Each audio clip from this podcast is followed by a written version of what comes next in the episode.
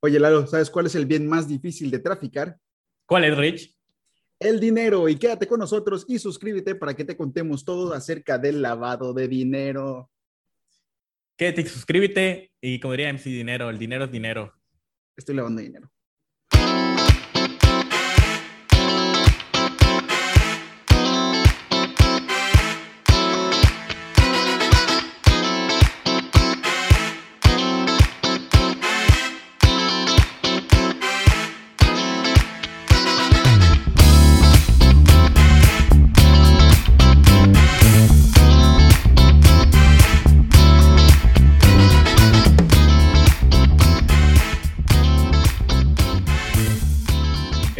Escuchando Especuleros, el podcast donde Ricardo Castillo y yo, Eduardo López, te contaremos el cómo, el por qué y el quién sobre estafas, organizaciones millonarias y las grandes fortunas del mercado. El especulador es quien compra un bien esperando que su valor aumente. Pero cuando además innovas y rompes las reglas del juego, nosotros te llamamos especuleros. Venga. Eso chingón, ¿cómo vas? Bien, bien. La verdad, Rich, estoy emocionado por el tema que vas a hablar. Sí. Es bastante controvertido, pero bueno. ¿Tienes algún, que, hay que algún hablarlo. negocio, algún negocio, algún diner- dinerito que no quieres que nadie sepa dónde está viniendo? No, hay que pagar los impuestos. Uy, no, ni ni los invoques. Muy bien, pues muchas gracias por escucharnos. Bienvenidos a un martes más de Especuleros. Bienvenidos, Especuleros. Así que vamos a comenzar. Imagínate, Lalo. Imagínate, Lalo, o tú, querido amigo que, o amiga que nos estás escuchando, que de repente estás harto o harta de tu vida, de tu trabajo, de tu jefe, y los mandas a la chingada y decides dedicarte a hacer dinero de la manera más fácil, entre comillas, y más emocionante. No sé, elige tu crimen favorito. Narcotráfico, trata de personas, asesino a sueldo, lo que tú quieras. Y empiezas a hacer dinero como loco. Empiezas a hacer dinero, dinero, dinero, dinero. Y te empieza a caer. Cuando te das cuenta, en la sala de tu casa tienes una pila de billetes al estilo Tony Montana. Ahí comienza la parte más difícil de ser un delincuente. ¿Qué demonios hago para gastar mi dinero, güey? ¿Qué hago para gastar mi dinero? Porque supongamos que dices, chinga su madre, pues me voy a agarrar todo este efectivo, güey, y voy a empezar a gastarlo como loco. El día de hoy ya no es tan fácil manejar efectivo. Si tú quieres comprar una casa, en algunos lugares te van a aceptar el efectivo, pero no en todos. Si tú quieres comprar, no sé, acciones en una empresa, no te van a aceptar el efectivo. Si tú quieres comprar un coche, no en todas las agencias ya te van a aceptar. Y te el van a timbrar la factura también. Además, Sí. que ni pides la factura, pero pues ahí va a salir una transacción. Bueno, o si quieres irte de viaje o a alguna aerolínea, ya no es tan fácil pagar con efectivo. Bueno, entonces dices, chinga su madre, lo meto al banco. Y ese es el peor error que puedes hacer porque ahí empiezan a salir las preguntas. Y es que el problema no es que, no es tanto o que, que, que metas dinero al banco. El problema es las preguntas, las dudas que van a surgir de ese diablo asqueroso llamado Hacienda. ¿De dónde demonios está saliendo este dinero? Ahí es donde comienza pues todo el proceso en donde alguien llega y te dice, güey, tienes que lavar tu dinero. Y hoy vamos a platicar del lavado de dinero. Controvertido tema, este, pero es bueno saberlo igual. O sea, porque es algo que sucede. Es algo, es algo increíble, güey. Yo, yo, yo tenía ideas cuando empecé a escribir sobre esto, pero es todo un mundo. Está, está, está muy interesante. Pero vamos a, Y cabe recargar, eh, no es por nada, pero pues Ricardo Castillo es contador, entonces igual sabe No. bastante de ese tema. y no solo soy contador, trabajo en una empresa que es, eh, que tiene un giro de las actividades vulnerables, como les llaman aquí en México, por lo que cada año nos tienen que dar un curso sobre el lavado de dinero. Entonces, tengo bastante idea de cómo está funcionando esto. Pero el sí famoso. PLD, ¿no? Prevención del lavado de dinero, ¿no? Le llaman AML, Anti-Money Laundering. Anti-Money Laundering y, y famoso KYC, Know Your Customer. Pero bueno, ahí vamos. Para empezar a ahondar en este tema, tenemos que empezar con las bases. ¿Qué es el lavado de dinero? Pues el lavado de dinero se puede explicar como el convertir o transferir bienes, productos o instrumentos que proceden de actividades delictivas de tal manera que se oculta, suprime o altera los indicios para determinación real del origen de estos. Es decir, es el intento de legitimar capitales sucios e integrarlos a la economía legal, porque como te decía, el problema no es que, tienes ya dinero, porque las actividades que haces pues te están generando chingo dinero, narcotráfico, trata de personas, no sé, la actividad delictiva que tú quieras te va a generar chingo de dinero, pero ¿cómo gastas ese dinero? Lo tienes que integrar al sistema legal para que no genere dudas y digan de dónde está saliendo esta lana. Y tú creerías, oye, pero ya tenemos un mundo muy globalizado, tenemos tecnología muy chida, tenemos sistemas financieros bastante complejos, debe ser muy difícil lavar dinero. Y eso es una ironía del mundo de hoy. Al contrario, el lavado de dinero es un crimen que está prosperando. Pero bueno, vamos a, vamos a ahondar en esto, ¿no? Se, dice que el término se originó en Estados Unidos. Esto se dice, ¿eh? porque no pude, no pude encontrar ninguna información que en realidad la avale. Pero que el término lavado de dinero, ya habías escuchado esa leyenda, ¿no? Sí, según yo era como un tipo de que eh, antes las, las, monedas tenían un cierto track, o sea, como que las series y todo lo demás, entonces tenían que lavarlo para ir desgastando para que no se pueda ah, encontrar el... No, bueno, yo encontré otra, yo encontré otra, pero hay varias leyendas. Mira, se dice que el término lavado de dinero se originó en los Estados Unidos en las décadas del 1920 y 1930, cuando delincuentes como Al Capone compraban lavanderías y negocios similares que funcionaban principalmente con dinero en efectivo y en denominaciones pequeñas para poder mezclar sus ganancias con estas actividades legítimas y pues ahí meter todo el dinero de sus negocios de prostitución, venta de alcohol eh, pirateado y todos negocios ilegales, ¿no? Esto no es seguro, pero lo que sí es seguro es que el término lavado de dinero describe perfectamente lo que ocurre. Tomas el dinero sucio, lo sometes a un ciclo de transacciones donde se lava, entre comillas, para que quede limpio o legal y ya lo puedas utilizar como una persona normal. Sí, literal una fachada, ¿no? O sea, de... Sí, exacto. Entonces, cuando tú escuches lavado de dinero, querido amigo que nos escucha, lo que están haciendo es tomar dinero que viene de actividades ilegales y meterlo al sistema para poder utilizarlo como si fuera dinero legal, para poder comprar un departamento o una casa en alguna zona muy nice, para poder utilizarlo para invertir en la bolsa, para poder utilizarlo para comprar una empresa, para poder utilizarlo para utilizar instrumentos financieros como bonos, CETES, etcétera, para lo que tú quieras. También te tengo que decir que una red delictiva organizada o crimen organizado, porque voy a utilizar mucho ese término, es un grupo estructurado de tres o más personas que existe durante una cantidad de tiempo estable y que actúa con el propósito de cometer uno o más delitos graves tipificados para obtener un beneficio económico. O sea, una organización que se dedica a hacer crímenes, pero de manera sistemática, que ya tiene una infraestructura, que ya tiene todo un sistema, que tiene muchísimos miembros y que ya funciona como, como tal, como una organización formal.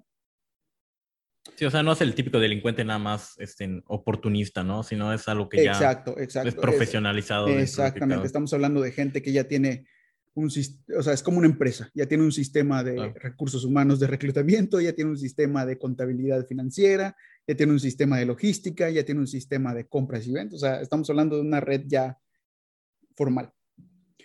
Pues como te podrás imaginar, una gran aliada del lavado de dinero, y eso es lo que hace tan difícil combatir el lavado de dinero, es la corrupción. Con el avance tecnológico y la globalización, la corrupción se ha vuelto cada vez más sofisticada y por lo tanto el lavado de dinero también. Y cada vez se observa con mayor frecuencia acusaciones de corrupción a funcionarios de más alto nivel, muchos relacionados con lavado de dinero. La corrupción florece gracias a la impunidad, que es la falta de castigo en, en, países que no tienen un Estado de Derecho. Este, que, que, que pues impunidad ya sabemos qué es, ¿no? Que hay delitos que se hacen que no se castigan o que simplemente se pasan por alto o que se hacen juicios pantalla donde sí, sí, lo vamos a juzgar, lo tenemos, pero al final no se termina haciendo nada, que en México pues abundan casos de eso. Sí, o donde hay muchas lagunas donde puedes este, inmiscuir y que pues... Claro, que, que, que, el expediente no está completo, que faltó algún tipo de, no sé, de figura legal donde no se hicieron bien las cosas, ya sabes que eso es cosa buena. Para que te des una idea de esto, eh, en México tenemos el caso. Fue capturado, sometido a una, o sea, lo metieron a la cárcel, se escapó, lo volvieron a capturar, lo pusieron en una, cárcel, una cárcel de las de más alta seguridad de México y se volvió a escapar, y ya lo volvieron a agarrar. Pero lo que es importante recalcar aquí es que entre, es, entre el periodo en donde se escapaba y lo agarraban, el gobierno de Estados Unidos estaba pidiendo su extradición. Que la extradición, para los que no lo saben, es agarrar a un delincuente para que sea juzgado en Estados Unidos por los delitos que se le están acusando. ¿Por qué se hace esto? Porque pues, el sistema legal de Estados Unidos tiene una seguridad más alta que los países donde a, los donde se está pidiendo la extradición, en este caso México. Claro, y pues obviamente en ese sentido, pues fue eh, una figura que además de cometió delitos igual en México, igual cometió delitos en Estados Unidos porque por el tráfico mismo de las drogas. Pues, Exactamente. son los cargos que también tuvo ahí y por eso se pidió la extradición. Exacto. Pero el gobierno de México bloqueaba esa extradición. El, gobierno de México quería que fuera juzgado aquí. Y eso e, era, para empezar, es extraño, uno. Y dos, pues vemos que no funcionaba porque se escapaba. Y tres, ni un solo funcionario público ha sido capturado, además de que si estamos hablando de los capos más poderosos del mundo, es imposible que él sea el único responsable, güey. Tiene que tener aliados en la política, tiene que tener aliados en, el sistema judicial, tiene que tener aliados empresariales para lavar su dinero, tiene que tener aliados este, en las autoridades, este, estamos hablando de las policías, etcétera. Y también tiene que tener aliados en Estados Unidos. Pero además, no ha caído nadie más. O sea, es, es algo ilógico que si ya agarraste un vato, no se aprenda a nadie más. ¿Estás de acuerdo conmigo? Sí.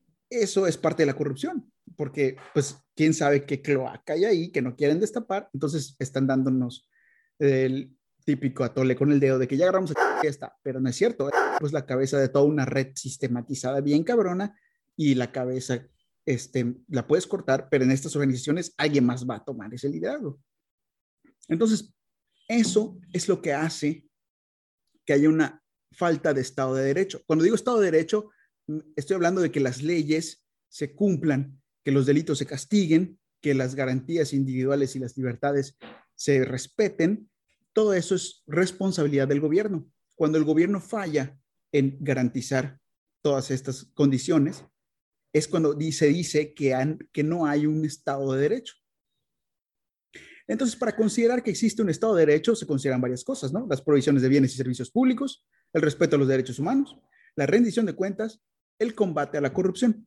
De hecho, hay índices de la ONU o del Banco Mundial que miden el grado del Estado de Derecho en los diferentes países. No me preguntes cómo va México, la verdad, porque no creo que vaya nadie. No, sí está muy abajo. Existen tres factores que se consideran atractivos en un país para ser un buen lugar para el lavado de dinero. El primero es la calidad de las instituciones judiciales y los controles que hay sobre estas. Normalmente en los países con instituciones débiles, como vemos México, en donde se originan capitales monstruosos con dinero ilícito para después que después se integran en economías más desarrolladas con alta seguridad. Estamos hablando de que si no hay instituciones sólidas, que estamos hablando de si la, por ejemplo, la CNDH, ¿no? que es la Comisión Nacional de los Derechos Humanos, no tiene la capacidad para hacer valer su autoridad garantizando los derechos humanos, esa no es una institución sólida. O la, o la Fiscalía General de la República no tiene la capacidad, güey, de perseguir delitos de cabrones que son de altos rangos, pues no tiene la capacidad para hacer su trabajo. Entonces no son instituciones sólidas. El segundo factor es el tamaño de la economía informal, que en México es muchísima, güey. O sea, la, base de mexicanos que pagan sus impuestos es muy poca en relación al PIB. O sea, estamos hablando, de la última vez que lo leí estaba con un 10%. O sea, el, 10% de los mexicanos pagan sus impuestos. Es una nada. ¿Cómo, ¿Cómo, esperas que se mantenga así un país? Claro, y pues es mismo una problemática que pues en las mismas escuelas no nos enseñan a hacer nuestra contabilidad. Es como un tema, este, pues demasiado temerosos. O sea, platicas con una persona, no, le tengo miedo al SAT, le tengo miedo al SAT. O sea, como siempre he dicho, o sea, le tiene miedo a algo que no conocen. Entonces, nada más es como que tener un poco más de educación financiera. Y, exacto. Y es que aquí nosotros vemos el pagar impuestos como algo malo, cuando en realidad es algo totalmente necesario. Bueno, de, hecho, hemos, eh, Lalo y yo hemos hablado de un capítulo en donde podríamos debatir sobre el pago de impuestos. Pero el pago de impuestos, malo o no, es necesario. Es necesario. Es necesario, sí. Entonces, cuando hay una economía informal en donde no hay una regulación de todas las transacciones que se están haciendo en la economía, como una, fiscalización donde hay facturas que dicen dónde vienen tus ingresos, hay estados de cuenta en donde están las transacciones que se están haciendo, sino simplemente estamos hablando de transacciones en efectivo en donde no sabes quién compró ni quién pagó, ni de dónde está viniendo el dinero, de dónde compran o de dónde pagan, pues eso se presta también al lavado de dinero y te lo voy a explicar más adelante. Y el tercer factor es el secreto bancario.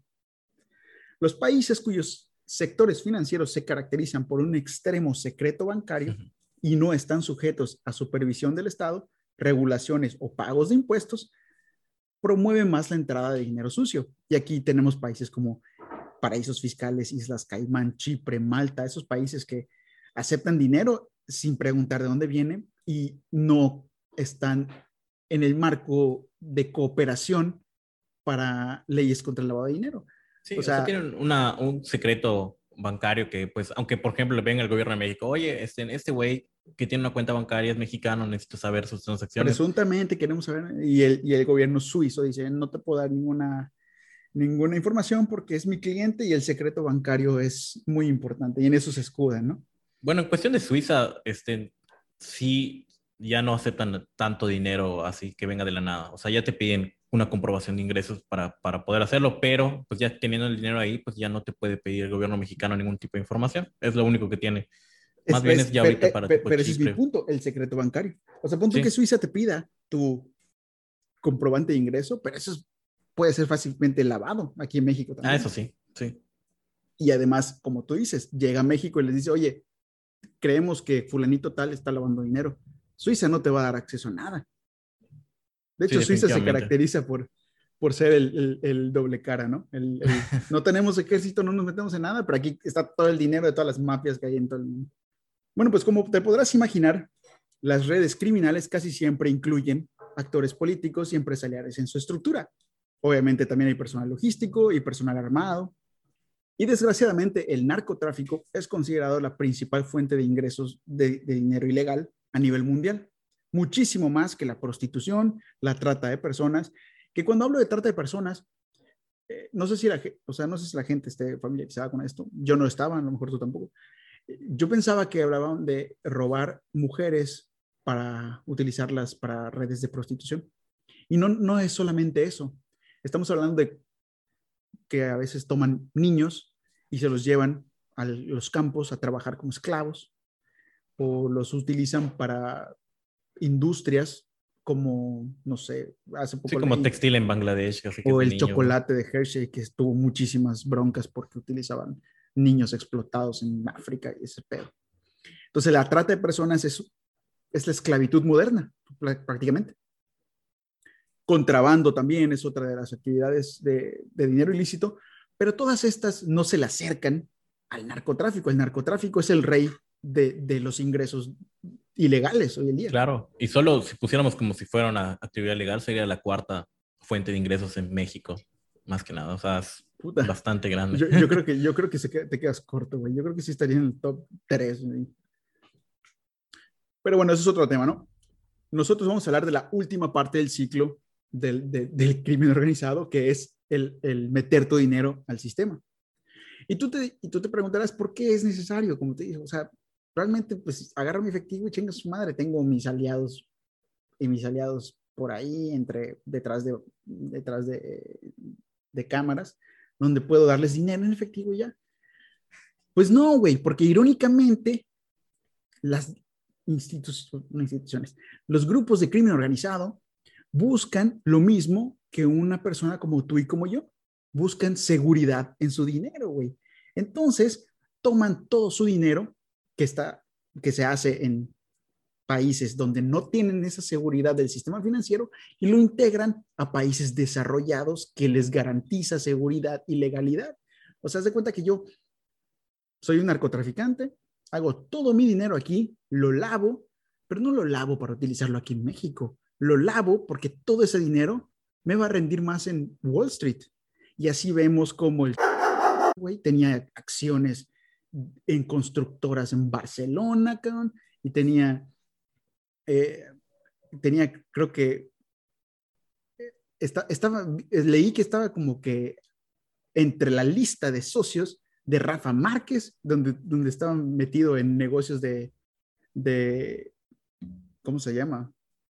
Era de perfume, de caridad. De no, este, estaban desarrollando complejos en, en, en, las costas de Barcelona ahí para, para haz de cuenta, hacer una, una, un, complejos turísticos y pedos así.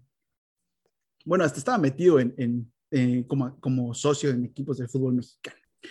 En, el, en 1998, en un discurso en una sesión del Grupo de Acción Financiera Internacional, el director del Fondo Monetario Internacional dijo que las operaciones de lavado de dinero van más allá de la imaginación y que se estima que representaban, estamos hablando de esto que fue en el 98, que, que representaban el, entre el 2 y el 5% del Producto Interno Bruto Mundial.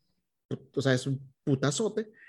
Y el gobierno de Estados Unidos en el 2015 estimó que el crimen lava alrededor de 29 mil millones de dólares de Estados Unidos y entre Estados Unidos y México. O sea, 29 mil millones de dólares. Las mismas organizaciones criminales envían a Estados Unidos 19 mil millones para integrarlos a la economía formal. Y cada año este número se ha ido incrementando. Según el Fondo Monetario Internacional, entre el 96 y el 2005, el lavado de dinero aumentó el 36%, dos, entre el 96 y el 2005. Pero entre 2005 y 2009 aumentó en un 33%. O sea, casi lo mismo que lo que había aumentado en nueve años se aumentó en cuatro. Por todo esto es importante que hablemos de las etapas del lavado de dinero o cómo funciona. Existe un grupo que se llama el Grupo de Acción Financiera Internacional, GAFI por sus siglas en inglés. Bueno, GAFI por sus siglas, ¿no? Esta organización internacional nació en el 89 para desarrollar políticas que ayuden a combatir el lavado de dinero y la financiación al terrorismo. Fue creado por el G7, que como pues, la mayoría de la gente sabe, el G7 es el grupo de las siete economías más poderosas del mundo, pero actualmente ya hay más de 30 países que pertenecen al grupo y las oficinas de la sede de esta organización están en París. Más adelante te voy a explicar cómo es que nació esto, pero digamos que este es el organismo por excelencia ya mundial que, que se dedica a hacer leyes o hacer recomendaciones, porque no tiene ninguna autoridad en sí, este, recomendaciones para el lavado de dinero. Entonces, si tú quieres ser parte de este grupo que trata con estas economías, o sea, las siete economías más poderosas del mundo, que te digo ahorita ya son 30, tienes que estar apegado a las recomendaciones de, la, de, la, de Gafi.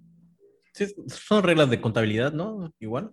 Son reglas del combate al lavado de dinero o anti-money laundering, AML por sus siglas. Este, no tanto de contabilidad, sino más bien son políticas que cada empresa sobre todo las empresas que tienen actividades vulnerables, que se le llama actividad vulnerable a una actividad que se presta mucho al lavado de dinero. Tipo gasolineras, este... Eh, las, aseguradoras, las... las que manejan mucho efectivo. los casinos, que manejan mucho efectivo, sí es. Pero no, es que no solamente es mucho efectivo, ya, ya ah, te voy, voy a enlistar más adelante algunas técnicas de lavado de dinero y ahí te, te va a quedar más claro. Pero bueno, los ciclos o los pasos del lavado de dinero son tres. Son tres y siempre es muy famoso que dicen, no conoces las etapas del lavado de dinero. Ahorita, ahorita me viene a la mente en Breaking Bad, hay, hay una parte en donde Sol, el, el, Goodman. Sol Goodman le dice a Jesse, no sabes nada del lavado de dinero y, y, le explica. Hay un video muy bueno, de hecho lo voy a dejar aquí para que vean cómo Sol Goodman explica el lavado de dinero. Pero la primera etapa de las tres que son es la introducción o la colocación del dinero. Esto se hace generalmente dividiendo el efectivo sucio en pequeñas cantidades que son depositadas en una o más cuentas bancarias o comprando instrumentos monetarios como cheques de viajero. Activos líquidos como joyas o terrenos, porque algunas veces estos aceptan efectivo. Y normalmente esta primera etapa se realiza en el mismo país en donde se cometen los delitos de donde vienen estos ingresos.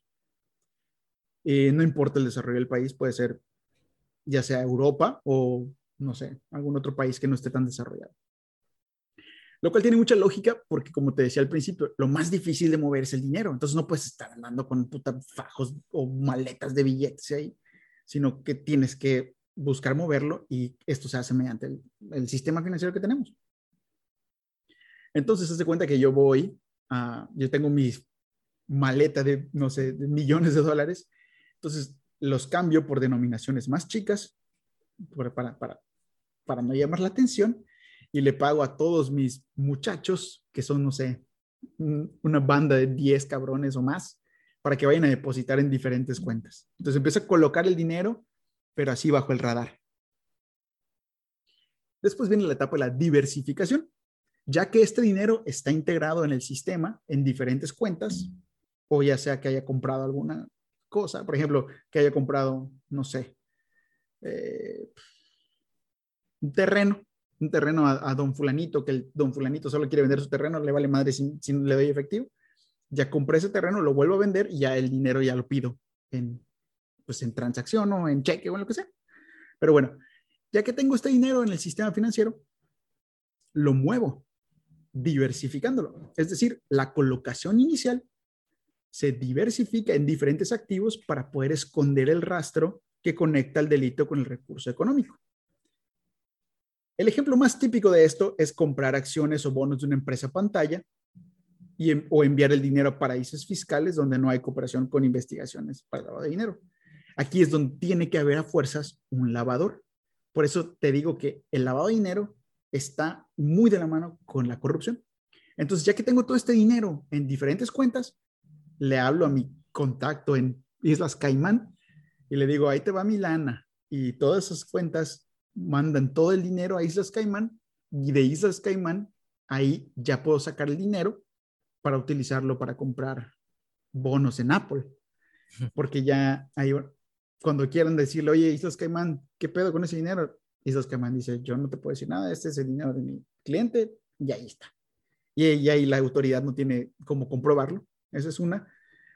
O compro bonos de una empresa pantalla, no sé, Patito S.A., agarro todo ese dinero de todas las cuentas, compro, compro este, compro bonos de Patito S.A. y Patito S.A. después, como yo ya soy parte de año de Patito S.A., me re, me re, ¿cómo se llama? Recompra. Me, me, recompra o simplemente me deposita como accionista, yo qué sé. Pero ya no viene directamente de depósitos de la nada, sino que ya viene, ya hay una capa. Entonces, esto es prácticamente como capas. Entra el dinero y le voy metiendo capas lo muevo por acá, después compro esto. Este el mismo dinero ya limpio va produciendo. Se empieza a mover, se empieza a mover, se empieza a mover. Y la tercera parte es la integración o asignación de recursos. Es decir, se utiliza el dinero sucio para comprar los bienes de inversión en mercados desarrollados, que normalmente son países de primer mundo. Esto, como te dije, se hace para obtener la seguridad que el mercado desarrollado te otorga. Como buen inversionista, tú lo que quieres es que tu dinero esté seguro. Y en esta fase ya se invierte en bienes raíces, artículos de lujo, infraestructura, negocios que den buenas tasas de retorno.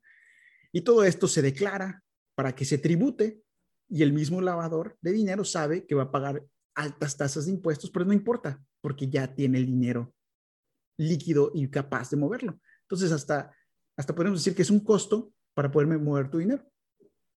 Estás pagando impuestos por ello. Y así se financiaron grandes ciudades como por ejemplo Las Vegas. Las Vegas fue hecho con un chingo de dinero de mafiosos y así. Sí, claro. Sí, eso sí. Sí, de hecho hay un libro, hace muchos años leí el libro de Howard Hughes y así decían como, cómo se fue creando Las Vegas. O sea, eran de mafiosos y todos que fueron... Pues, obviamente el casino es el mejor ejemplo de... De lavado de dinero. De lavado de dinero porque recibe mucho dinero en efectivo que se puede... Que, colocar. no, que, no, tiene ninguna, ningún este, control. Cualquiera puede llegar con depósitos de 10 mil dólares a comprar fichas y ups, gané. Sí, claro, ahorita ya hay más vigilancia. Control, claro, pues, sí, sí, Pero pues, de hecho, hay una buena serie que se llama Ozark, que ahí hablan. De la muy buena, muy recomendable. Muy buena y, y sí, para que conozcan. Ah, exacto, ahí te explica muy bien cómo funciona la. Es como un Breaking Bad, pero en lugar de drogas es la dinero. Bueno, como lo que a nosotros nos gusta es el chisme y las historias, ahí te va una. Dicen que hasta que lo detuvieron en junio del 2013, el contador del Vaticano solo le gustaba utilizar billetes de alta denominación en su cartera y por eso le llamaban Don 500. Monseñor Nuncio Scarano fue arrestado después de haber sido acusado por las autoridades italianas de fraude y corrupción. Según la investigación, el sacerdote había sacado de manera ilegal 20 millones de euros de Suiza para entregárselos a empresarios amigos suyos constructores de barcos. Antes de llegar al llamado Banco de Dios, que es el Banco del Vaticano, había trabajado en instituciones financieras como Banco of America, ¿Así se llama Banco de Dios? Y la banca italiana, así le dicen, el Banco de Dios. Ahí es donde aprendió sobre transacciones internacionales y todo esto le ayudó para sus mañas de lavado de dinero. Y entonces cuando lo arrestaron, en sus cuentas había 1.700.000 euros, lo cual es extraño considerando que ganaba 3.200 euros al mes. Históricamente se ha sospechado que el Banco de Dios maneja dinero sucio. El Banco de Dios, me mama. Pero el Vaticano, al ser un Estado soberano, no está obligado a compartir la información de su sistema financiero.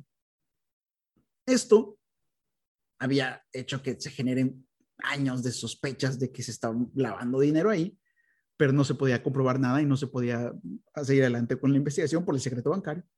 Sin embargo, llegó un hombre a la iglesia que cambiaría esto con una mentalidad diferente, Jorge Bergoglio. Jorge Bergoglio creó en junio de 2013 una comisión investigadora cuyo primer logro fue la captura de Don 500. Don 500, es este güey. Pero la historia no acaba ahí. En el 2014, el Papa Francisco ordenó remover a todos los cardenales encargados de supervisar el Instituto para las Obras de la Religión, que así se llama, el banco, Instituto para las Obras de la Religión, nombre oficial del Banco Vaticano, y nombró un nuevo equipo conformado de gente de su confianza para hacer una renovación total y colaboración con las autoridades italianas. Días después de este anuncio, se acusó a Don 500 de lavado de dinero, pues por sus cuentas habían pasado miles de falsas donaciones al Vaticano. Al día de hoy, Nuncio Escarano, Monseñor Nuncio Escarano, no ha pisado la cárcel. Sí, es que es difícil que, o sea, por el Vaticano es un estado soberano. Me imagino que debe estar como una celda medio fancy ahí en el Vaticano, pero... No, estaba libre. de hecho, dicen que no se puede juzgar porque está alegando problemas mentales.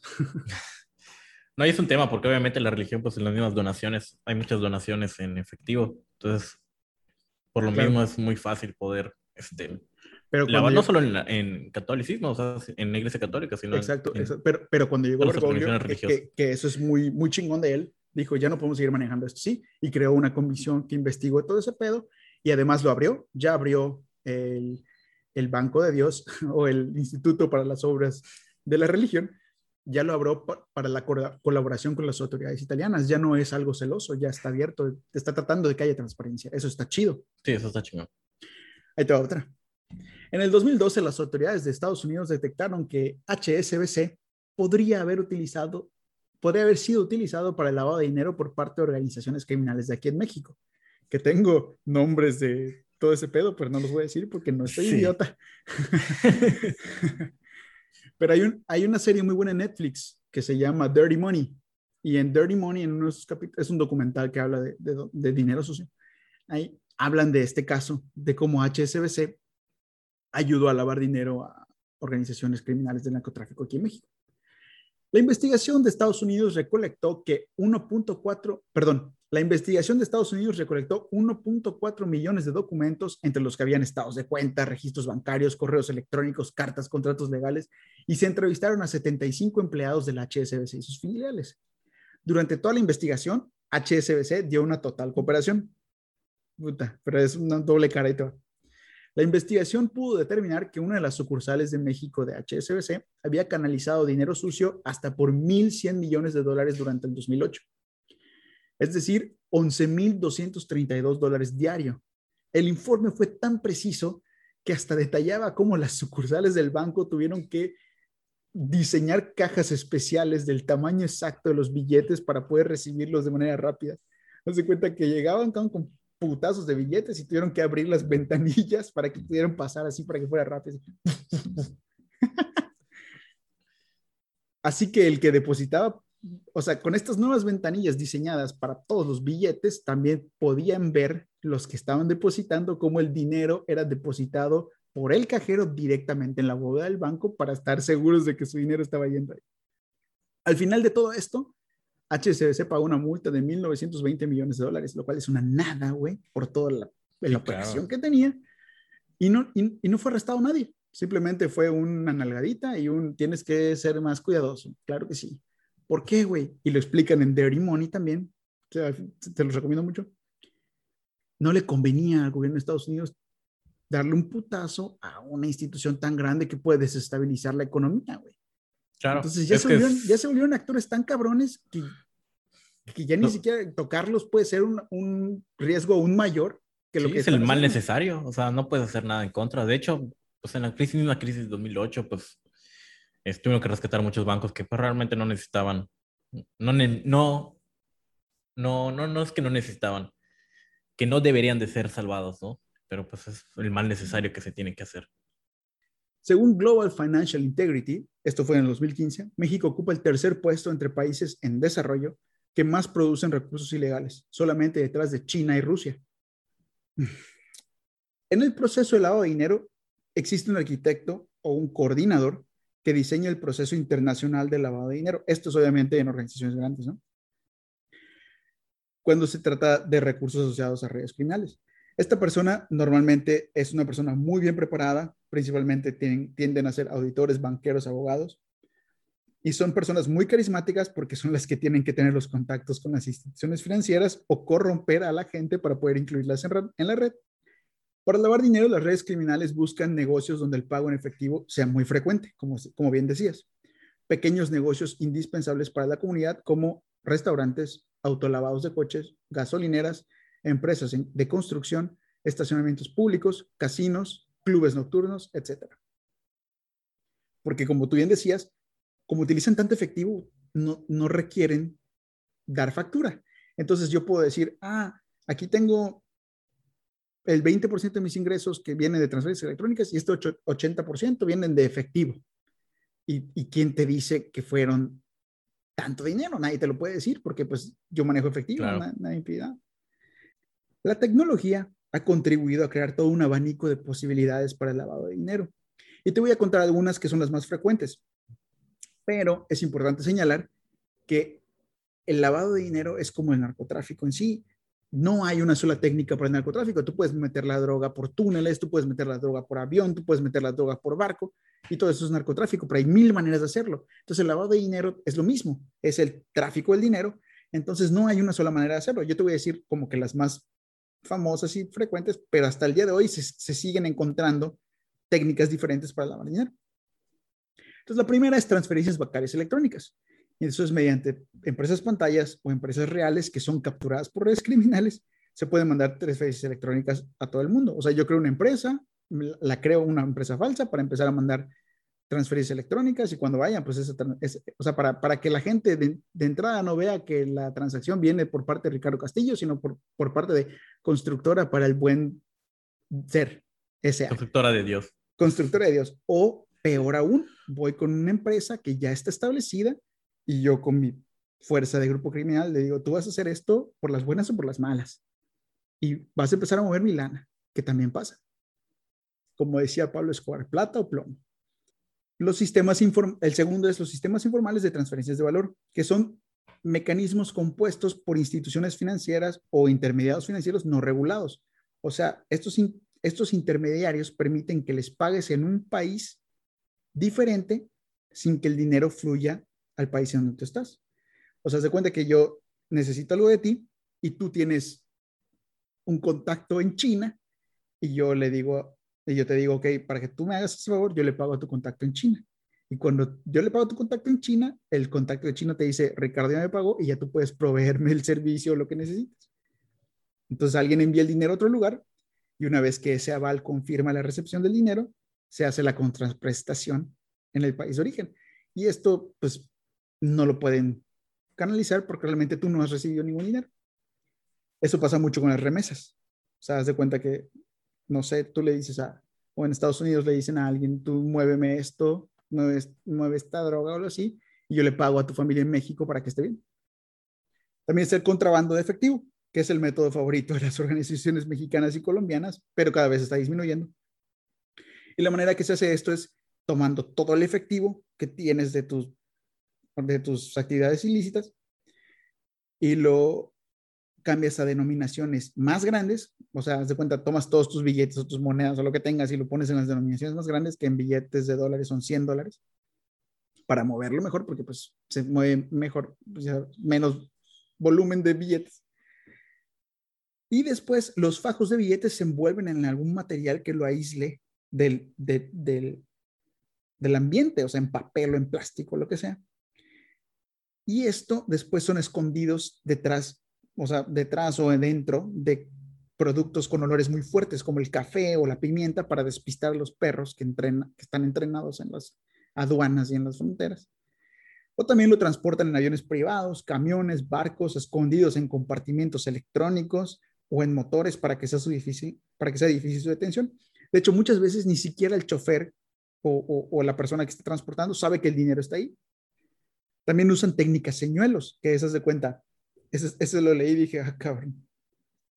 Tienes el, tienes el, no sé, tienes el, el vehículo que está llevando todo el dinero, todo el dinero así escondido en los motores, etcétera. Pero adelante pones otro vehículo que se vea muy sospechoso, con gente muy sospechosa. Entonces, cuando estés pasando, las autoridades van a decir, oye, chécame a ese, pero no van a voltear a ver al otro. Es como un caballo de Troya. Sí, literal. La verga. Luego está también las transacciones de comercio internacional en economía real.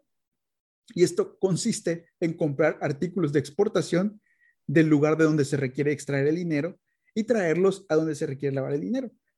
Aquí cobra importancia la sobrefacturación o la subcarga de embarcaciones o falsificación de descripción de mercancías. Haz de cuenta que yo te digo, oye, Lalo, tengo que, tengo que o sea, no sé, tú eres mi contacto en algún lugar donde estoy lavando dinero y que tengo que pagar. te tengo que pagar una cantidad absurda, ¿no? Te tengo que pagar 100 millones de dólares porque ya vendí toda la mercancía de droga o lo que sea que me mandaste. Pero no te puedo mandar 100 millones de dólares. Entonces tú me vendes, entre comillas, me vendes piedras preciosas que no valen ni madres, pero las facturas a 100 millones de dólares y yo te las compro. Entonces te termino comprando unas piedras que a nadie le importan por 100 millones de dólares, te mando el dinero y ahí lavamos dinero ahí. O, me mandas productos, no sé, me mandas tornillos, pero en lugar de mandarme 100 cajas de tornillos, me mandas una, pero en la descripción dice que me mandaste 100. Y así como que te compré un chingo de tornillos, pero en realidad solo lo estoy usando para darte el dinero que te corresponde por lo otro que estamos haciendo. También están los casinos, carreras de caballo, loterías y otros juegos legales donde le quieres pagar a alguien, entonces le das el ticket ganador de lo que tenga que ganar. Las pólizas de seguros, que las redes criminales utilizan las pólizas de seguros de una manera, yo, yo, yo hasta que entré a donde estoy ahorita me di cuenta de que eso también es una actividad este, vulnerable.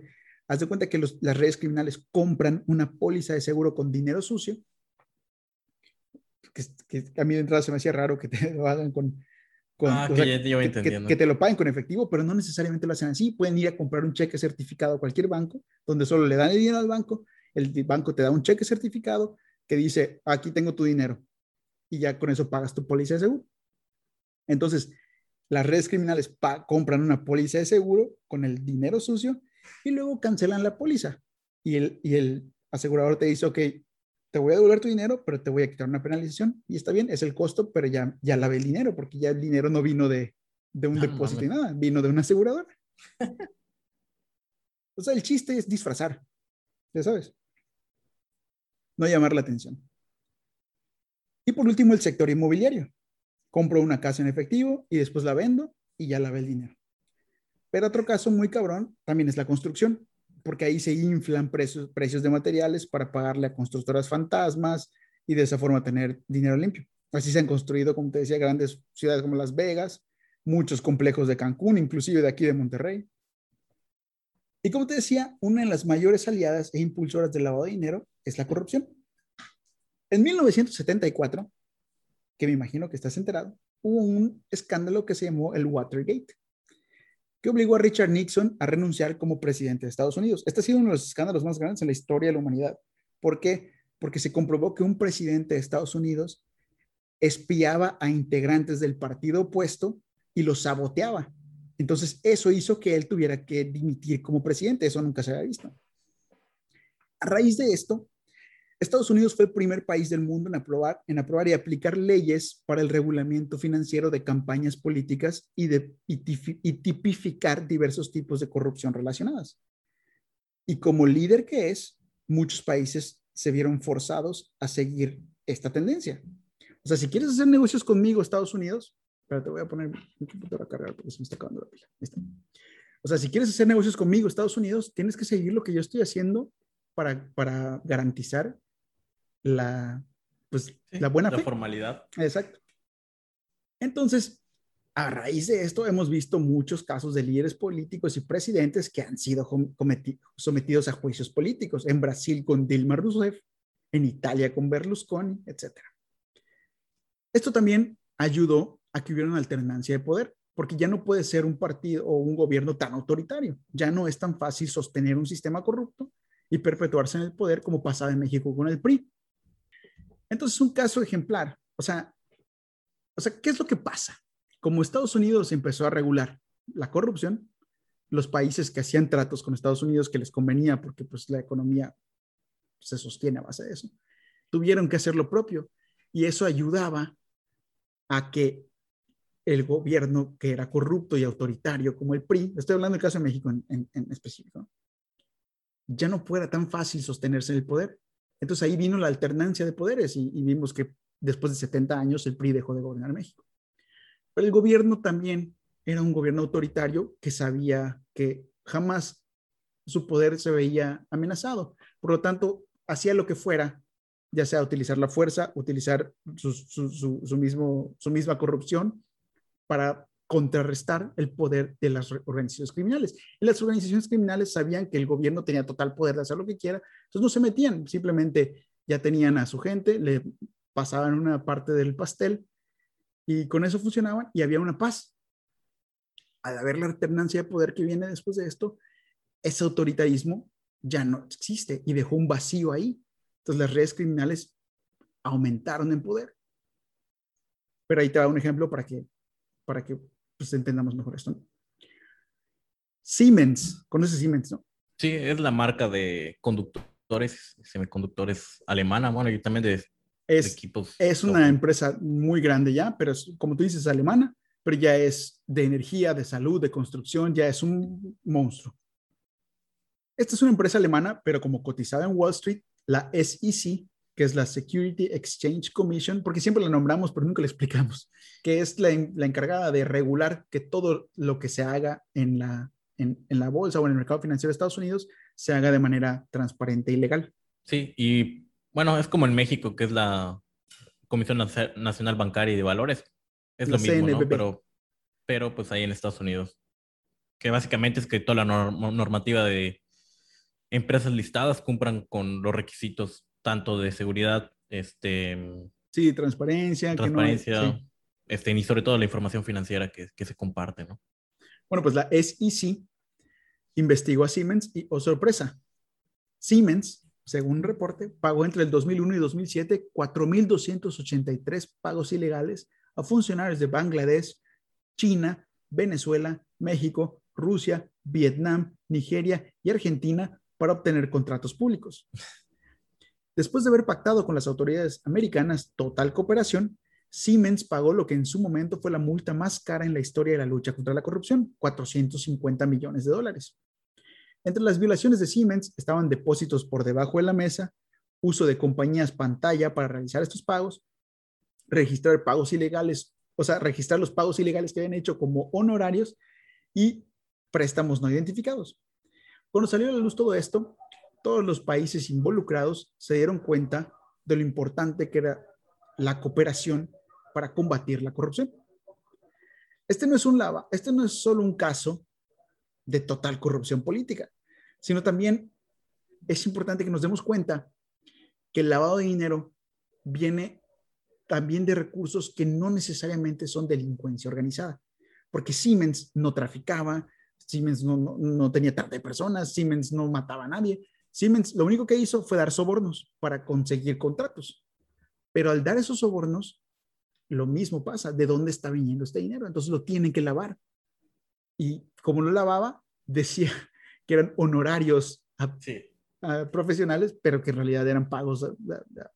sí, son honorarios de topografía de terreno, puta, un millón y en realidad es un pinche pago a, a don José para que me den mi contrato. Entonces también el lavado de dinero no solamente está ligado a organizaciones criminales, sino es simplemente corrupción, es corrupción también. Está muy cabrón porque ¿cómo controlas eso? Es, es corrupción, es, es, la corrupción en el, más puro nivel. Y como te puedes imaginar, México es una tierra próspera para el lavado de dinero por la falta de controles que tiene y por su inmensa economía informal. Y como te decía, cuando México era gobernado totalmente por un gobierno autoritario, los grupos de delincuencia organizada eran controlados de la misma manera. Sabían que el gobierno era implacable y no tenían cómo combatir el uso de la fuerza, ya que el mismo gobierno nunca iba a cambiar. Y tenían aliados políticos establecidos y se limitaban a trabajar en la paz mientras el gobierno los dejaba trabajar a cambio de dinero. Cuando llegó la democracia y el gobierno cambió, el, el autoritarismo se fue. Y ahora el gobierno no puede hacer lo que se le antoje como antes. Los funcionarios saben que la sociedad les pide más cuentas y los tienen más en la mira. Tienen que cumplir más con las leyes. Esta democratización es buena para el país. Lo que no ha sido bueno es el control, es que el control del gobierno autoritario que ejercía ha dejado un vacío que debe haber sido llenado por instituciones sólidas, como castigar la impunidad, una transparente rendición de cuentas. Entonces, al no tener un grupo autoritario, un gobierno autoritario, los grupos criminales crecieron en poder y como ya sabemos, pues crecieron en violencia. Y ahora tenemos un sistema con una corrupción tan arraigada donde se está más preocupado de que no se destape toda esa corrupción que de arreglar la corrupción. Y como te dije, el caso más claro es el del en donde no se ha aprendido a ningún solo funcionario público y solo está el esperando ser juzgado, pero ningún otro nombre ha caído, lo cual no tiene ningún sentido. ¿Cómo es la lucha contra el lavado de dinero? En 1989, cuando todos los expertos y el mundo financiero comenzaron a cobrar conciencia del alcance del problema, como te decía, en las siete economías más grandes del mundo, que son Alemania, Canadá, Estados Unidos, Francia, Italia, Japón y Reino Unido, junto con la Comisión Europea y algunas otras naciones, crearon el GAFI, que es el Grupo de Acción Financiera Internacional, con la misión de acordar, delinear e implementar de manera internacional medidas para detectar y confiscar dinero sucio en el sistema financiero mundial. Actualmente ya son mucho más países, creo que son 36. Y todos se rigen por los lineamientos del combate al lavado de dinero. Y obviamente estos también sirven de estándares para comercio entre países. Es decir, si quieres hacer negocios conmigo, tienes que garantizarme que estás siguiendo con estas reglas. Por eso en México ha cobrado tanto auge la lucha contra el lavado de dinero y la ley del lavado de, contra el lavado de dinero, anti-lavado de dinero. Por eso en, su momento, de hecho, se creó el impuesto al depósito en efectivo, porque se quiere controlar el efectivo. Sí, es muy difícil porque eh, creo que lo comentaba en el, creo que el capítulo pasado, de que el efectivo es un problema porque es muy difícil de rastrear. Y como dices que muy pocas personas están en el, en el sector formal, pues, y también hay, muchas, hay muy pocas personas que tienen la, ¿cómo le llaman? La inmersión en el sistema bancario. O sea, hay muy pocas personas con cuentas de débito, ah, o sea, de crédito. Muy, poco, muy poca participación. Exactamente, ¿no? Entonces es un problema porque pues es más difícil rastrear ese dinero, porque si todos tuviéramos una cuenta y llegar a la nómina o de tu negocio tienes una cuenta bancaria, pues es fácil rastrear todo. Claro. Pero, pues, cuando hay mucha informalidad, pues también. Por eso, es lo que pasa. Por eso es tan eh, eh, primordial o, el gobierno actualmente se preocupa tanto porque dejemos de utilizar el efectivo, no solamente para cobrarnos más impuestos, que también es para eso, sino también para poder controlar más de dónde vienen todos estos capitales ilícitos. Y entre las recomendaciones más importantes del GAFI están fortalecer los sistemas legales, instando a países a sancionar el lavado de dinero como un delito mayor.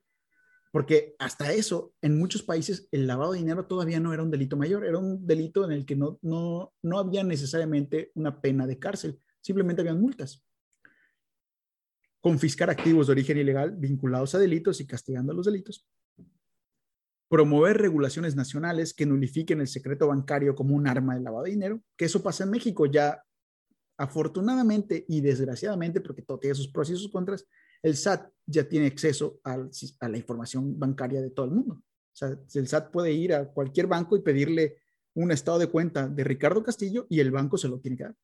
A excepción de Suiza, Islas Caimán. bueno, por eso dije SAT. este, adoptar medidas para prevenir el lavado de dinero y el financiamiento de negocios ilícitos. Entre estas medidas está el famoso KYC, que es el Know Your Customer, que es la medida más famosa de Estados Unidos o la que más se promueve, que es abrir un expediente de cada cliente con evidencia de quién es para que tú puedas informar a las comisiones sobre con quién estás tratando. Es decir, dame tu, tu acta constitutiva, dame, que, dame tu alta en Hacienda, dime quién es tu representante legal, dame una identificación oficial de tu representante legal, dime a qué te dedicas, todo eso que es Know Your Customer, que se traduce en conoce a tu cliente. En, en su momento, si, si, alguna de las autoridades, que, que, que, aquí en México es la WIF, que ahorita te voy a explicar de ella, se le ocurre que, oye, ¿quién es, quién es, no sé, quién es Cemex? ¿Tiene, ¿Por qué Cemex está comprando tantos seguros? Entonces va con la aseguradora, que es una de las actividades vulnerables, le dice, tú tienes que tener un expediente de Cemex y tienes que decirme qué hace Cemex, tienes que decirme quién es el representante legal de Cemex, tienes que tener un monitoreo de las transacciones de Cemex, obviamente dentro de tu empresa, ¿verdad? No puedes tenerlo en todo. Pero todo eso me lo tienes que decir a mí, es tu obligación para que nosotros sepamos si está o no incurriendo en actividades ilícitas. Informar, de hecho, igual las fintechs nuevas igual ya eh, implementaron mucho el tema de... Sí, claro. Pues sí, de hecho, todos te hacen firmar el, el expediente de prevención del lavado de dinero, este, pues obviamente le tienen que reportar ya sea al SAT o a la Conducef o a la entidad que desee, ¿no? ¿Se escucha el vato? Un poco. Ya saben, estamos en México. Panadero con el pan. No, es este, el de compro, compro chatarra, no sé qué Informar de transacciones sospechosas al organismo y sus miembros mediante reportes de actividades sospechosas, que son sus siglas en inglés es SARC, es Suspicious Activity Reports, donde, como te dije, si hay algo sospechoso, las instituciones que tienen, eh, que son de actividades vulnerables, tienen la obligación de informar a las autoridades. Establecer unidades de inteligencia financiera o WIF en cada país miembro que crea, analiza y presenta reportes que pueden ayudar a desenmascarar redes o prácticas de lavado de dinero. La eh, aquí en México, así se llama, la mayoría de los países se llama, la unidad de inteligencia financiera, se ha vuelto como un brazo de, de como el brazo que da el madrazo de la Secretaría de Hacienda y Crédito Público, que es un, no me vas a pagar impuestos, ahí te va la UIF. Y la UIF es un sistema, o sea, el poder es, como congelar las cuentas. Es como el FBI de, de dinero del SAT. Entonces, es, un, es una de tenerle miedo y, bueno, más que miedo, de tener el respeto, porque tiene todo el poder para hacer una auditoría cabrona. Y por último, establecer los canales de comunicación internacional para la cooperación contra el lavado de dinero, porque como esto es un pedo global, de nada sirve que yo tenga aquí todo si no puedo saber a dónde está yendo ese dinero. O sea, si Estados Unidos no, no tiene de dónde está viniendo ese dinero, no, no tuviera de aliado a México, a China, a, no sé, a Europa, no, no podría saberlo. O sea, entonces la cooperación se vuelve fundamental para la lucha contra el lavado de dinero.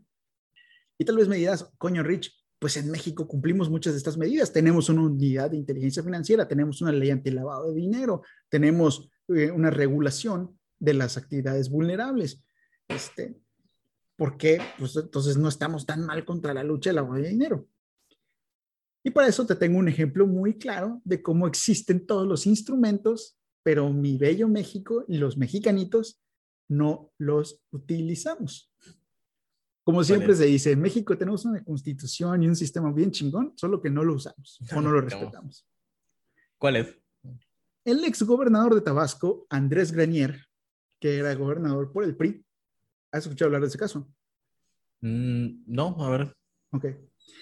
Él es gobernador de Tabasco, Andrés Granier, que era del PRI, que para los que nos escuchan, porque créanlo, ¿no? Nos escuchan de Colombia y de Argentina. El PRI es el Partido Revolucionario Institucional, un partido político aquí en México. Fue acusado en su momento por la Procuraduría General de la República de lavar dinero y defraudación fiscal. Según los datos de la PGR, durante su administración, que fue desde el 2007 al 2012, hubo un desfalco de más de 145 millones de dólares perdón, millones de pesos de las arcas públicas de Tabasco. Su patrimonio, el patrimonio de Andrés Granier, aumentó a poseer propiedades en Tabasco, Quintana Roo, Ciudad de México e incluso Miami. La revista Forbes, en su momento, lo destacó como una de las 10 personas más corruptas en México del 2013. Granier fue detenido en el 2013. Sin embargo, las autoridades no pudieron comprobar que había realizado operaciones de recursos de procedencia ilícita y, una, y un tribunal lo, lo absolvió de este delito. Aún así fue juzgado por otros cuatro cargos y estuvo cinco años en prisión. Hasta que en el 2018 fue condenado a 11 años de prisión por peculado. Cuando escuchen el crimen peculado es malversación de fondos públicos, o sea, tomas el dinero que tienes como gobierno y lo usas para ti o te lo robas. Peculado, está chistoso el nombre. El 7 de enero del 2019 fue puesto, arresto, fue puesto en arresto domiciliario, pero el 8 de mayo de ese mismo año fue otorgado por un juez libertad absoluta. Y nadie sabe por qué. Actualmente, güey, en el 2021, ahorita, es candidato a la alcaldía de Tabasco por la alianza del PRI y el PAN. Chinga su madre. O sea, estamos hablando de un vato que fue acusado de robarse 145 millones de un gobierno. Fue nombrado por la revista Forbes una de las 10 personas más corruptas en México, pero nunca fue juzgado y no solo eso, ahorita está contendiendo para volver al gobierno de Tabasco. Increíble. De verdad. A veces sorprende un poco cómo estamos en Latinoamérica, pero pues es una realidad. No, y, y, ahí te va. La verdadera tormenta perfecta se da cuando redes de lavado de dinero utilizan fraudes que incluyen tributaciones, o sea, impuestos, medios electorales y corrupción de funcionarios públicos y privados para operar. O sea, una sopa. Uno de estos casos es el de Monex en México. ¿Conoces ese caso? Sí. Bueno, no muy a profundidad, pero sí, sí lo ubico. Bueno, ahí te voy a dar una pincelada.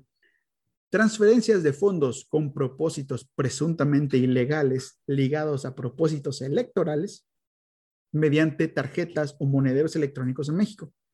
La, Fiscalía Especializada para la Atención de Delitos Electorales, FEPADE, requirió información a dicha empresa, Monex, sobre la expedición de monederos electrónicos que habrían sido usados para comprar votos a favor del PRI durante la elección presidencial del 2012 y que terminaría con el PRI ganando esa dicha elección, que fue cuando Enrique Peña Nieto fue presidente de México. Este caso fue en su momento investigado por todo el equipo de Carmen Aristegui y lo hizo bastante bien, la verdad. Y se, se encontró que gracias a la triangulación, Enrique Peña Nieto gastó hasta 13 veces más del tope permitido por las leyes mexicanas para una campaña presidencial. Y investigaciones más a fondo descubrió que Monex no solamente era usada para triangular dinero para campañas políticas, que es decir, que hacían Monex, empresa privada, o sea, privada porque pues no sabemos qué pedo, o sea, no sabemos quién es el dueño de esa empresa. Empezaban a depositar dinero en moneros electrónicos que después se les daba a la gente para comprar sus votos, sino que también era una lavadora de dinero para el crimen organizado desde hace mucho tiempo atrás. En el 2003, tres operadores financieros de los fueron detenidos por autoridades y se descubrió que habían lavado 3.8 millones de dólares entre el febrero de 2000 y junio de 2002 vía Monex. De hecho, hasta estaba ligado el famosísimo chino mexicano. ¿Has escuchado hablar de ese güey? Chino mexicano. Ah, Shen Li Yegon. Shen Li Yegon. el ciudadano chino nacionalizado mexicano al cual se le confiscaron 250 millones de dólares en efectivo cuando lo atraparon escondido en su casa, que era una mansión en un barrio de la Ciudad de México. Que de hecho ya, ya se lo compró Carlos Bremer, que lo mandaron a subasta por AMLO. Ah, esto de Monex es el que... y de puro, ¿no? Sí. El Instituto para Devolver el Pueblo Robado. Eh, creo que esas tarjetas de Monex eran las tarjetas de Soriana para que vayan a comprar despensa y demás a la gente. Sí, fue Sí, ahí no, lo, no, no sé, pero, pero sí. pero, pero ahí te va. O sea, todo, todos estos antecedentes de Monex ya se sabían y aún así fueron utilizados por el PRI. Y estas son algunas, porque también, o sea, es, la punta del iceberg de Monex, porque también está, eh, o sea, hasta donde leí, la policía de España también la tenía en la mira por lavado de dinero que involucraba a, a dinero que venía de Europa para organizaciones delictivas de México.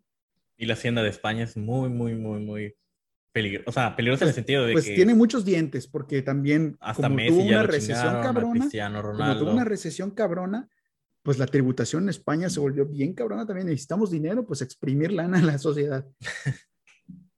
¿Y cuántos funcionarios públicos o políticos crees que han sido detenidos por el caso Monex? Me imagino que cero. Exactamente, ninguno. Pues ya para finalizar, me gustaría dejarte con este hermoso, este hermoso caso que encontré, que me gustó mucho. La madrugada del 27 de mayo de 2015, en Zúrich, Suiza, fueron detenidos seis altos dirigentes de la FIFA para ser extraditados a Estados Unidos. El Departamento de Justicia de Estados Unidos los acusaba de corrupción y lavado de dinero, entre otros delitos. Los directivos se encontraban reunidos para el Congreso 65 Mundial de la FIFA, en el que se religió como presidente Joseph Blatter. Para darnos una idea, Jeffrey Webb, que era presidente de la CONCACAF, que la CONCACAF es, o sea, la FIFA divide el mundo en confederaciones. Eh, está la Confederación Europea, está la Confederación Asiática, está la Confederación Africana. Bueno, la CONCACAF es la Confederación Norteamericana y del Caribe de fútbol y es donde está México. Bueno, pues Jeffrey Webb el presidente de la CONCACAF y era acusado de otorgar los derechos de transmisiones de la Copa América 2015, 2019 y 2023, así como la Copa Centenario 2016, a una empresa a cambio de 150 millones de dólares en sobornos que después serían repartidos entre miembros de la CONCACAF y la CONMEBOL, que la CONMEBOL es la Conferencia Sudamericana de Fútbol, donde está Argentina, Brasil, Colombia, Perú. Según Estados Unidos, los altos mandos de la FIFA habrían utilizado técnicas para lavar dinero. ¿Por qué lavar dinero? Porque este dinero de soborno de esta empresa no puede llegar así depositado a nombre de Jeffrey Webb porque van a decir, oye Jeffrey, ¿de dónde está saliendo este dinero? Ah, pues me lo depositó esta empresa. Oye, pero no es esta la empresa a la que le dimos el contrato por, para transmitir los juegos. Sí, qué casualidad. No, pues no, no se puede hacer eso. Entonces, lavando dinero, pues se lo depositó a través de otras, de otras técnicas, que son paraísos fiscales y empresas fantasma. Todo este escándalo del cual te estoy contando es una mínima parte del famosísimo FIFA Gate. Lo que poca gente sabe es que tiempo antes, Chuck Blazer, que era un funcionario de la FIFA, estaba lavando dinero por operaciones fraudulentas de lo mismo, ¿no? Le estaban dando sobornos para obtener eh, contratos de transmisión de juegos, patrocinios, y ya había sido descubierto por Estados Unidos lavando dinero. Tenía 22 millones de dólares en cuentas en Islas Caimán que no puede, que no puede explicar de dónde venían. Cuando se acercaron a él, él asustado dijo, ya me cargo la verga, ya me cargo la verga. Dijo, me voy a el pacto, ¿no? en snitch. bueno, sí. De la, de la investigación del FBI. Entonces su encomienda fue llevar un micrófono en forma de balón de fútbol en un llavero durante varias reuniones de funcionarios de la FIFA. Tras ese escándalo, resultó lo que todo el mundo del fútbol quería, pero parecía imposible, la renuncia tras 17 años de mandato de Joseph Blatter a la presidencia de uno de los monopolios del poder deportivo más grandes en el planeta, porque todo el mundo sabía que este señor era corrupto. Un, era un pinche capo, cabrón, pero, pero no, no, tenía, no, se, no se iba porque pues tenía todos los conectes. Esta historia te la cuento para que nos demos una idea de qué tan arraigada está la práctica del lavado de dinero, que no es exclusiva de organizaciones criminales, sino hasta de organizaciones en general. Porque, y de todos los países, sobre todo. ¿eh? Exactamente. Y para prueba está que un organismo mundial como la FIFA está llena de lavado de dinero. Entonces, ya para terminar, me gustaría dejarte con estas palabras que dice el presidente del Fondo Monetario Internacional. El lavado de dinero participa directamente en el cáncer, que es la corrupción, la nutre y la motiva. Y conforme hemos aprendido, vemos que la globalización y la tecnología, lejos de frenarla, están siendo una gasolina para encender aún más la llama. La cooperación y la transparencia son las únicas armas contra este monstruo, porque desgraciadamente la honestidad es cada día más escasa. Y así terminamos este capítulo donde hablamos del lavado de dinero. Muy interesante y sobre todo ojalá llegue este, este video a las personas indicadas que estén en gobiernos para que le, y gobiernos, empresas y demás que, que manejen mucho dinero porque es muy necesario el, la prevención del lavado de dinero. Así es, es, es la última parte, pero la más difícil de, de todo lo que es el crimen organizado, Pero lo, más importante o lo más interesante es que no solamente es el crimen organizado, güey, es cualquier organización que quiera hacer algún tipo de trueque o, o tráfico de influencias, tiene que lavar su dinero. Entonces, no solamente es algo que nos ayuda a controlar este, a los grupos de delincuencia organizada, que ya de por sí es algo muy importante hacer, sino también es algo que nos ayuda a controlar a nuestros gobiernos, a nuestros y ser un Estado de Derecho, ah, claro. exactamente, exactamente. No lo pudiste haber hecho mejor. Sí, el Estado de Derecho para que ya no haya tanta corrupción, porque pues obviamente utilizan estos mecanismos los mismos políticos para desviar fondos y pues patrocinar campañas y, demás cosas que y, son y, las, y las mismas empresas para seguir siendo las grandes que controlan los mercados, adjudicándose contratos y no dejan que la libre competencia siga. Sí, de hecho, es el peor enemigo del libre mercado, la corrupción. Así es, mi querido pues, No sé qué más quieres comentar, Rich. No, pues nada, espero que les haya gustado. Muchísimas gracias por escucharnos. Espero que nos sigan sintonizando para los siguientes capítulos. Estamos aquí cada martes. Tenemos capítulos muy padres que me gustaría que les den una checada. Tenemos eh, la conspiración de los high frequency traders, hablamos de Bitcoin, ya hablamos también de cómo puede ser, o sea, cómo puede ser eh, algunas técnicas para evitar que te estafen o que te roben dinero de tus tarjetas bancarias. Hemos hablado de Steve Cohen, hemos hablado de Elizabeth Holmes, hemos hablado de Michael Burry. Chequen nuestro canal, tenemos eh, contenido muy interesante. Suscríbanse, compártanlo para que sigamos trayendo historias y donde podamos todos aprender. Exactamente. Y pues nos pueden seguir en arroba especulerospot. Eh, a mí como arroba lalo-woody y a ti, Rich arroba richardito14-bajo, síganos en Twitter, en Instagram, en Facebook, estén, únanse al grupo de Especuleros Podcast y coméntenos, coméntenos qué quieren escuchar, coméntenos qué les gustaría aprender, de lo que les gustaría que hablemos, si quieren algún tipo de tema donde podamos debatir, donde podamos investigar y arrojar un poquito de luz hacia algunas dudas que tengan. Nos interesa mucho escucharlos. Este, y de nuevo, gracias por escucharnos, suscríbanse y compartan. Nos vemos en la siguiente. Así es, Lalo, muchas gracias por todo. Nos vemos en la siguiente. Nos vemos el próximo martes. Bye bye.